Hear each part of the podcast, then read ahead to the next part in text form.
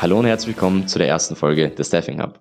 Heute im Gespräch haben wir René Troche, ehemaliger Fußballspieler, Podcast-Host bei Herz und Fuß und Geschäftsführer der Sirato Group. Wir schauen uns heute an, wie es René vom Quereinsteiger bis zum Geschäftsführer in der Personalberatung geschafft hat und besprechen, welche Learnings er auf seiner Reise mitnehmen durfte. Hallo René, freut mich, dich im Gespräch zu haben. Hallo Daniel, herzlich willkommen. Freut mich sehr, dass wir uns äh, wiedersehen, wiederhören und äh, dass ich Gast bei dir in deinem Podcast sein darf. Also bevor wir gleich direkt in die fachlichen Themen einsteigen, erzähl uns doch kurz, wer du bist, von wo du kommst und was du vor der Personalberatung getan hast. Ja, ich bin äh, René Troche, ich bin 46, ähm, wohne jetzt in München, bin geboren in Zwickau in Sachsen. Ähm, vor meiner Zeit als Personalberater oder dann als Geschäftsführer habe ich äh, versucht, mit Fußballspielen Geld zu verdienen. Ähm, ich war im, im, im Nachwuchs bei Bayer Leverkusen, ähm, war danach auch wieder ähm, äh, zweite Liga gespielt in Zwickau, da wo ich geboren bin. Bin dann ein bisschen gereist, ähm, habe eine Zeit in Österreich gespielt, habe eine Zeit in Dresden gespielt, habe dann wieder in Zwickau gespielt bis 2008. Ähm, da war ich dann schon auf dem, auf dem Sprung, da war ich 30, kurz nach, äh, kurz nach 30, wo ich gemerkt habe, dass die Karriere so ein bisschen zum Ende, äh, zum Ende kommt. Und ähm, bin dann nach München gezogen, äh, sicherlich heute eine sehr, sehr gute Entscheidung, sehr weise Entscheidung. Bin meiner Frau, meiner damaligen Freundin, meiner heutigen Frau nachge nachgezogen nach München und bin dann 2010 in die Personalberatung gewechselt. Klassisch, wie ganz viele in der Branche als, als Quereinsteiger. Okay. Weil wir auch einige österreichische Zuhörer haben, wo hast du denn genau in ähm, Österreich gespielt damals? Ja, ich habe damals äh, in Klagenfurt gespielt. Das war damals noch äh, Villach und äh, Klagenfurt ähm, als, als Fußballgemeinschaft. Wurde danach FC Kärnten. Ähm, Hat es dann auch geschafft, irgendwie bis erste Liga, sogar Europapokal. Ähm, bin dann nochmal nach Braunau gegangen, ähm, habe da nochmal in der zweiten Liga gespielt. Und ähm, ja, war eine spannende Zeit, gerade in Klagenfurt. Ich war sehr jung damals, knapp 20. Ähm, wunderschöne Stadt, Klagenfurt, wunderschöne, wunderschöner Wörthersee, Felden. Also eine unheimlich gute Lebensqualität. Ähm, und für mich damals einfach eine, eine, eine klasse, eine super Entscheidung, mit, mit so jungen Jahren auch, ich sag mal, ins Nachbarausland zu gehen. Und ähm, ja, sehr, sehr, sehr davon profitiert, dann alleine zu leben, sich alleine um mich zu kümmern und, ähm, und mit Fußballspielen so das erste Mal Geld zu verdienen, ja. Du hast ja erwähnt, dass du ja dann nach dem, nach dem Fußballspielen direkt in die Personalberatung eingestiegen bist. Das war ja damals bei Academic Work. Ähm, Dort hast du dich ja in drei Jahren bis zum Standortleiter hochgearbeitet und da ist für mich persönlich sehr interessant, wie war denn damals die Anfangszeit vom Spielfeld in ein Environment zu kommen, was sehr sales-driven, sehr performance-driven ist? Ja, absolut. Ich habe damals ähm, überlegt, ob ich in die, in die Fitnessbranche gehe. Ich hatte damals noch ein, zwei Angebote auch aus so äh, Clubs wie, wie Fitness First und, und Body and Soul hier in München, um, um da vielleicht auch so ein bisschen diesen, diesen, diesen Sport und auch die Wirtschaft so ein bisschen kennenzulernen. Ähm, habe mich dann aber für Academic Work entschieden. Ich weiß heute gar nicht mehr genau, warum. Ähm, es war irgendwie ein ganz, ganz interessantes Interview. Ähm, das war so eine schwedische Kultur, die, die fand ich sehr spannend. Es war ein Standort in München, der, der sehr jung war, sehr frisch. Und ähm, irgendwie habe ich gesagt, das mache ich. Ja, und, und dann kamen so die ersten Tage, die ersten zwei Wochen, weiß ich noch, das war eine, eine Intro oder ein Onboarding auf Englisch. Ich konnte zum damaligen Zeitpunkt eigentlich kein Wort Englisch. Ähm, da ich ja Russisch in der Schule hatte und nie Englisch gebraucht habe, habe ich mich irgendwie durchs Onboarding geschummelt, glaube ich, wenn ich heute, wenn ich heute so so ehrlich bin. Ich habe relativ wenig verstanden ähm, und habe danach aber gemerkt, dass irgendwas mich angezündet hat. Und das waren schon KPIs, das war dieses klare Achievement-Thema, dieses performance-getriebene, äh, KPI-getriebene Business-Modell, ganz klar auf dem Reißbrett zu erkennen, was muss man oben in den Trichter reinstecken, um, um unten was rauszubekommen. Und mich hat es einfach sehr angefixt, ähm, Striche an dem Board zu machen. Wie viel Kundentermine hat man gemacht? Wie viel Calls hat man gemacht? Wie viel Meetings hat man gebucht? Ähm, wie viel Jobs hat man gezogen? Äh, und einfach dieses ganz einfache, dieses ganz einfache Zahlenmodell hat mich, hat mich dahin gebracht, dass ich sehr, sehr fleißig war, äh, weil ich irgendwie immer an dem Board oben stehen wollte. Ähm, anders als als Fußballer, wo ich eher faul war, würde ich sagen. Ähm, war ich hier wahnsinnig fleißig, habe dann sehr, sehr viel aufgesaugt von den von guten Leuten, von denen, die mir Dinge beigebracht haben, wo ich gesagt habe, okay, von den von denen möchte ich das lernen, was Qualität ist und hatte, glaube ich, immer schon so ein bisschen dieses ähm, diese soziale Kompetenz, auch so dieses vernetzte Denken und einfach so zu erkennen, wo sind so Opportunitäten.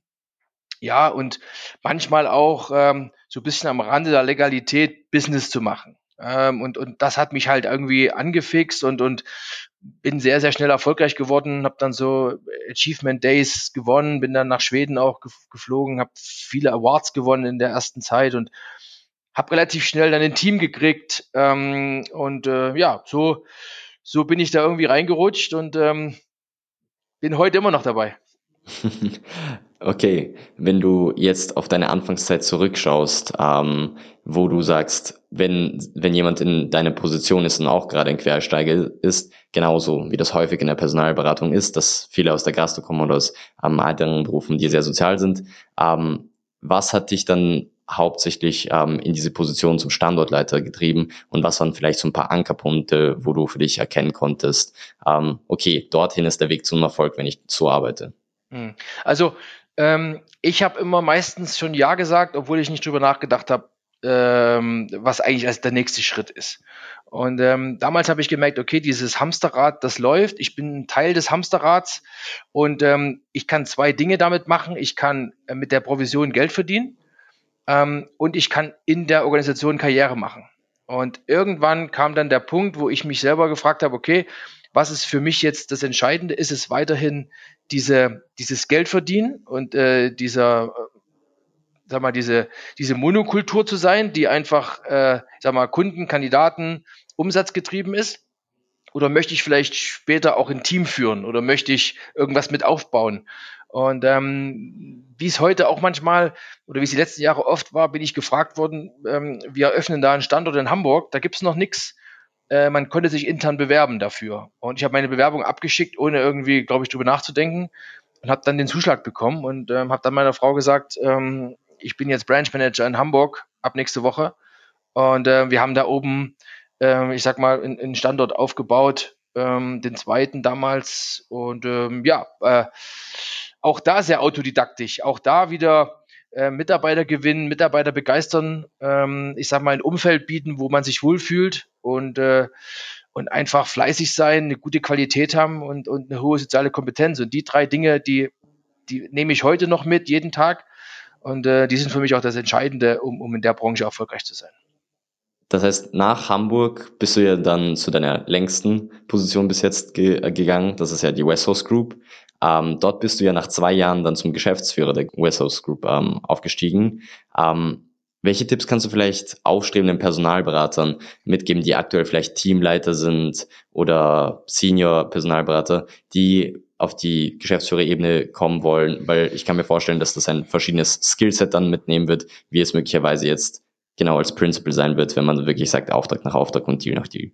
Absolut. Ich glaube, das ist so ein, so, ein, so ein Punkt, den man für sich selber irgendwie äh, definieren muss. Ähm, ich habe äh, sehr schnell festgestellt, dass, dass es mir dass es mir deutlich mehr gefällt, wenn ich andere Mitarbeitenden oder, oder Kollegen besser machen kann. Sowohl fachlich im Business als aber auch als Mensch, dass ich sie entwickeln kann auf, auf den nächsten Schritt und sicherlich auch irgendwo in unserer Branche, dass sie finanziell für sich ähm, einen Weg finden, wo sie sich Dinge leisten können, wo sie vielleicht auch in großen Städten wie Hamburg, Düsseldorf, München auch, auch leben können.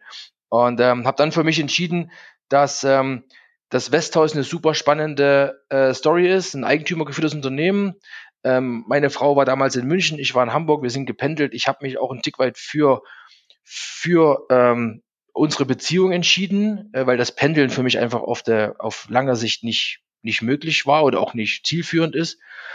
Und ähm, ja, bin dann ins Business Development gegangen, aber immer mit dem Fokus, nicht mit dem Fokus, dass ich Geschäftsführer werde, sondern mit dem Fokus, dass ich mein Wissen mitgeben will, dass ich mit Kunden agieren will. Ich wollte immer an den Kunden sein, ich wollte immer mit Kunden arbeiten und wollte Kunden davon begeistern, dass sie mit mir respektive mit dem Unternehmen zusammenarbeiten wollen. Und mich hat es immer angetrieben, den großen Marktbegleiter, der da draußen ist, oder viele große Marktbegleiter einfach äh, zu überholen, zu challengen und sie irgendwie zu piesacken. Und das ist auch heute noch, ähm, auch mit Sirato heute so ähm, dass das mich irgendwie antreibt jeden Tag. Und der Geschäftsführer, ich glaube, das kommt manche, manche Dinge kommen da manchmal von ganz allein. Ähm, und man braucht sicherlich immer jemanden im Unternehmen, der einen Tick weit auch fördert, der einen fordert, der einem irgendwie einen Tick weit auch die Chance gibt. Und ähm, ich bin heute noch sehr dankbar, dass die beiden Eigentümer mir damals die Chance gegeben haben, 2015. Und auch da habe ich relativ unüberlegt gesagt, ja, mache ich. Ähm, und ähm, habe sehr viel Lehrgeld bezahlt, habe aber auch sehr, sehr viel gelernt. Ja, und äh, manchmal sollte man es sich nicht zu kompliziert machen, sondern einfach so eine Chance beim Schopf packen und probieren ähm, außer man ist sich sicher, dass man eher, ich sag mal, ein, ähm, ein Principle ist, wie man in unserer Sprache so schön sagt, also jemand, der eher alleine für sich ist, alleine für sich sein Business macht. Und auch das ist absolut okay und, und, und absolut wichtig auch in, in unserem Business, dass es solche Personen gibt, ja. Du, du hast ja, du hast ja gesagt, das heißt, vieles davon kommt von alleine, wenn man die richtigen Aktionen dann dementsprechend macht. Ähm, was sind denn dementsprechend die Herausforderungen, die dich am Weg begleitet haben über diese neun Jahre, an denen du auch gleichzeitig am stärksten wachsen konntest? Also, ich sag mal, ähm, außenrum sind ganz viele Dinge passiert. Äh, wir hatten sicherlich ein paar Wirtschaftskrisen dabei gehabt. Wir hatten Corona gehabt. Äh, wir haben ähm, wir haben neue Gesetze gehabt, auch in Deutschland, die das Freelancer-Business äh, erschwert haben, äh, so um 2018. Also es gab immer, gab immer Herausforderungen.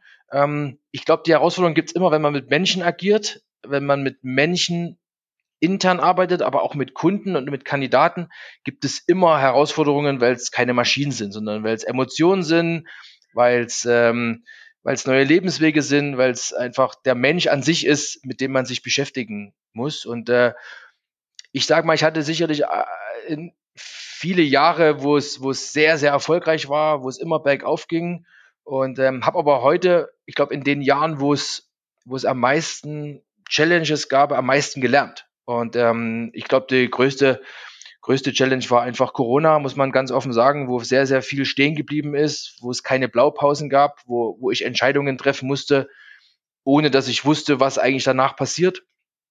Ähm, und das ist eigentlich das, was mich aber auch am, am, am meisten hat wachsen lassen, dass, äh, dass ich immer der Meinung, äh, dass ich es immer geschafft habe, Entscheidungen zu treffen. Und das ist das, was das A und O ist, meines Erachtens heute einer, einer, einer Führungskraft, eines Geschäftsführers.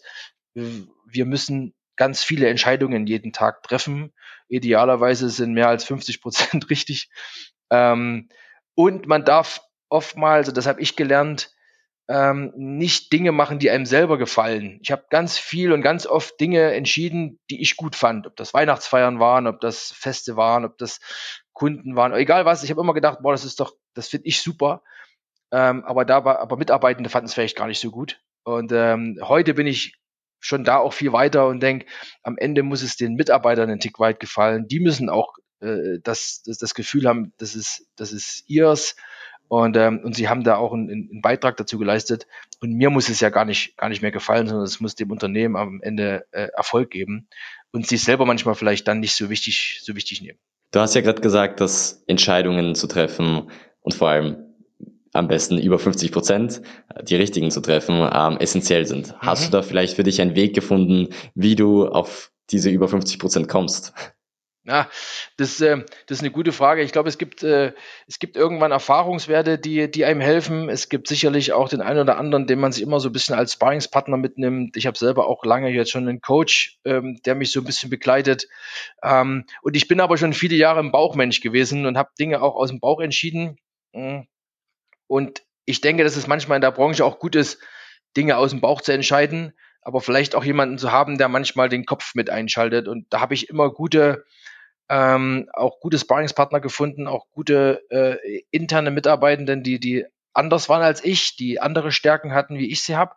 Und ähm, konnte da eigentlich auf einen großen, auf einen großen Schatz zugreifen. Aber am Ende musste ich sie entscheiden äh, oder musste Entscheidungen treffen und ähm, habe mir aber immer irgendwo, ich sag mal, habe mir immer Meinungen geholt, ähm, die ich dann für mich bewertet habe und, und dann habe ich Entscheidungen getroffen, die, die sicherlich jetzt im Nachgang oft richtig waren, oft gut waren, gerade auch in, bei meinem vorigen Arbeitgeber und äh, mir auch jetzt natürlich helfen, in dem, in dem Startup-Umfeld, äh, in einer ganz anderen Kultur, in einer ganz anderen Aufbruchsstimmung auch wieder Entscheidungen zu treffen, die, ja, die einfach so sind, dass wir perspektivisch da was, was richtig Gutes aufgebaut haben mit der Sirato Group. Wenn wir jetzt mal den Fokus ein bisschen mehr auf dein aktuelles Projekt, die Sirato Group, legen, ähm, da hast du ja dann dementsprechend nach der West Host eine kurze Auszeit genommen und ja einige Optionen für dich abgewogen. Was hat dich denn dazu bewegt, das Projekt in der Art und Weise mit dem Florian nach deiner Auszeit zu gründen? Na, ich hatte ja ähm, nach, nach meiner Zeit bei, bei Westhaus knapp 21 Monate ähm, eine Auszeit oder ich hatte ein Wettbewerbsverbot, ähm, nachdem ich das Unternehmen verlassen habe. Und natürlich viel Zeit am Anfang erstmal genutzt, um, um, um selber zu verstehen, was, was möchte ich überhaupt, ähm, was sind eigentlich meine nächsten Schritte, auch mich wieder selber irgendwie zu finden nach, nach, den, nach der langen Zeit, nach, nach über neun Jahren. Und ähm, habe viele Gespräche geführt und, und habe eigentlich für mich relativ schnell entschieden, dass ich jetzt kein Konzerntyp bin. Vom, von meinem Wesen her, glaube ich, da nicht gut, nicht gut reinpassen würde. Ähm, dass ich aber vielleicht auch kein Gründer an sich selbst bin, der jetzt alles alleine macht, sondern gerne jemanden dabei habe. Und das hat sich so langsam, langsam entwickelt. Hatte viele Gespräche mit dem, mit dem Florian Wiedner gehabt. Äh, wir kennen uns schon, schon sehr lang. Ähm, haben uns immer sehr, sehr geschätzt. Ähm, ich habe ihn immer äh, sehr geschätzt für die, für die Klarheit seines Business mit der Aristo Group, für, für die klare, für die klare Kante, für die klare Nische, ähm, wie, wie er das umgesetzt hat. Und irgendwann kam der, der Gedanke, wollen wir was zusammen machen? Und, und für mich war es extrem spannend, von ihm zu lernen, wie man diesen Fokus hält, wie man nicht wie ich generalistisch unterwegs ist, sondern wirklich sagt, okay, das ist mein Fokus. Der Fokus ist jetzt mit Sirato IT- und Digitalisierungsspezialisten im Bereich Contracting und Perm zu vermitteln und nicht rechts und links zu laufen und zu gucken, was es noch für Optionen gibt. Und dann haben wir relativ schnell gemerkt, hey, das passt. Wir kommen, wir kommen gut miteinander klar. Wir haben ein, ein klares Setup. Und äh, ich war mir sicher, er, er wartet die Zeit. Das äh, möchte ich ihm hoch anrechnen heute noch. Und, und ich habe gesagt, ich bin dabei, ich mache nichts anderes. Und so sollte es dann sein. Ähm, Nochmal fachlich zur Serato Group selbst. Du hast ja ge gesagt, IT und Perm für den IT- und Digitalisierungsbereich. Ähm, kannst du nochmal vielleicht ein bisschen genauer darauf eingehen, ähm, was vielleicht auch die Serato von anderen IT-Personalberatern äh, differenziert und was dann dementsprechend euer mhm. Steckenpferd oder euer Fokus ist? Also wir, wir wollen und wir sind eine, eine, eine Personalberatungsboutique in der Vermittlung von ähm, IT-Spezialisten, selbstständigen Wissensarbeitern im IT- und Digitalisierungssektor. Ähm, wir vermitteln in zwei Vertragsarten, einmal in dem Dienstvertrag, also im klassischen Freelancing-Contracting-Business, äh, projektbezogen und einmal in die Festanstellung. Und ähm, da wollen wir uns auch festsetzen. Wir sind im 360-Grad-Modell unterwegs. Das heißt, jeder der Consultants bedient den Kunden inklusive Berater von Anfang bis zum Schluss, bis zur Vertragsgestaltung, bis zur Verlängerung. Und ähm, ja, ich denke, wir haben, wir haben so ein paar Dinge, die uns auszeichnen. Wir sind, wir sind sehr, sehr schnell, wir sind hocheffektiv, wir haben, wir sind absolut pragmatisch ähm, und natürlich, wir haben eigentlich mit mir nur einen Wasserkopf und selbst der ist relativ stark operativ unterwegs. Und das lässt uns natürlich Entscheidungen treffen, das lässt uns mit unseren Kunden Projekte stemmen, die vielleicht andere im Moment nicht können, die längere Wege haben, die vielleicht einfach diese, ähm, diese Flexibilität im Moment nicht haben. Und äh, das zeichnet uns aus und dazu eine hohe Qualität. Und so wollen wir unseren, unseren Markt finden und auch unsere Nische finden, um, um da ein echter Mehrwert zu sein. Nun gibt es ja ziemlich viele Personalberatungen in Deutschland. Um genau zu sein, sind es 2000 Unternehmen. Viele davon sind Neugründungen, Solo-Selbstständige und kleine Unternehmen, die vor sehr ähnlichen Herausforderungen stehen wie die Serato Group. Was sind vielleicht auch als erfahrener Geschäftsführer deine Erfahrungspunkte, die du anderen Gründern in der Personalberatung am Anfang mitgeben würdest? Hm. Also ähm, ich denke, das Wichtige ist, eine, äh, eine, eine, eine klare Struktur zu haben, ein klares Ziel zu haben, ähm, einen klaren Kunden- und Branchenfokus zu haben und sich davon zu verabschieden, dass eventuell Kunden oder Kandidaten oder irgendwas aus der Vergangenheit mit einem mitgehen. Ähm, ich sehe das jetzt auch bei uns. Wir haben alle ein sehr, sehr gutes Netzwerk. Ähm, aber es ist wirklich nochmal wichtig, neue Kunden zu akquirieren, neue Kunden aufzumachen, neue Kandidaten zu, zu gewinnen, weil ähm, man darf sich nicht auf sein altes Netzwerk verlassen. Ähm, das ist sicherlich ein Learning, äh, was, ich, was ich mitgeben kann. Ähm, man soll seine Datenbank von Anfang an sauber pflegen. Man hat eine riesen Chance, um, um da äh, gute Kandidaten, gute Kunden und einfach ein sauberes CRM-System aufzubauen. Und am Ende des Tages ähm, komme ich auf die drei Punkte zurück. Ähm, man muss unheimlich fleißig sein. Äh, man muss immer ein bisschen mehr machen als der Wettbewerb. Deswegen auch so der Slogan, den ich habe, ist immer Beat Yesterday. Wir müssen immer ein bisschen besser sein als gestern. Ähm, wir müssen eine hohe Qualität haben. Wir kriegen meistens nur eine Chance am Anfang und wir kriegen meistens am Anfang eine Chance, die drei, vier andere noch nicht genutzt haben. Das heißt, wir müssen da auf den Punkt liefern. Ja, und dann müssen wir halt einfach smart sein. Wir müssen angenehm penetrant sein. Man muss einfach äh, einen smarten Zugang zu, zu Kunden finden und, und der KPI, den man, wenn man selber gründet, gibt es ganz viele äh, KPIs, das falsche Wort. Äh, es gibt ganz viele USPs, die, die man immer aufschreibt und so. Aber der richtige USP ist man selbst. Jeder Consultant ist der, der USP seines Unternehmens und am Ende ist es ein People's Business und, und der Kunde kauft, weil der Personalberater, Consultant, äh, die Personalberaterin ähm, sympathisch sind und und auf, am Ende des Tages gut liefern. Und äh, die Illusion, ähm, die würde ich mir nicht hingeben, dass irgendjemand anders für einen was macht, sondern man macht es alles nur selbst. Okay, das, das sind jetzt die Hauptfragen unseres Gesprächs ähm, gewesen. Was für mich nochmal ganz interessant wäre, wenn du in einem Wort sagen könntest, was einen erfolgreichen Personalberater ausmacht, was wäre es? Vernetzt denken. Okay, kannst du dann das nochmal näher erläutern? Was wäre denn das genau für dich, vernetzt denken? Ja, ähm, also natürlich kann ich jetzt sagen, wir müssen fleißig sein und wir müssen eine gute Qualität haben, aber es gibt, es gibt für einen guten Personalberater gibt es ein klassisches Stellenprofil. Ähm, und ich bin überzeugt, für einen sehr, sehr guten Personalberater gibt es Dinge, die nicht im Stellenprofil stehen. Und, ähm, und das ist ein vernetztes Denken, zu schauen, wo ist, wo ist eine Opportunity, wo ist eine Chance auf einen Job, wo ist ein guter Kandidat, wo ist das, was, was am Ende irgendwo zwischen den Augen abläuft, diese, diese Geilheit, Erfolg, Erfolg haben zu wollen.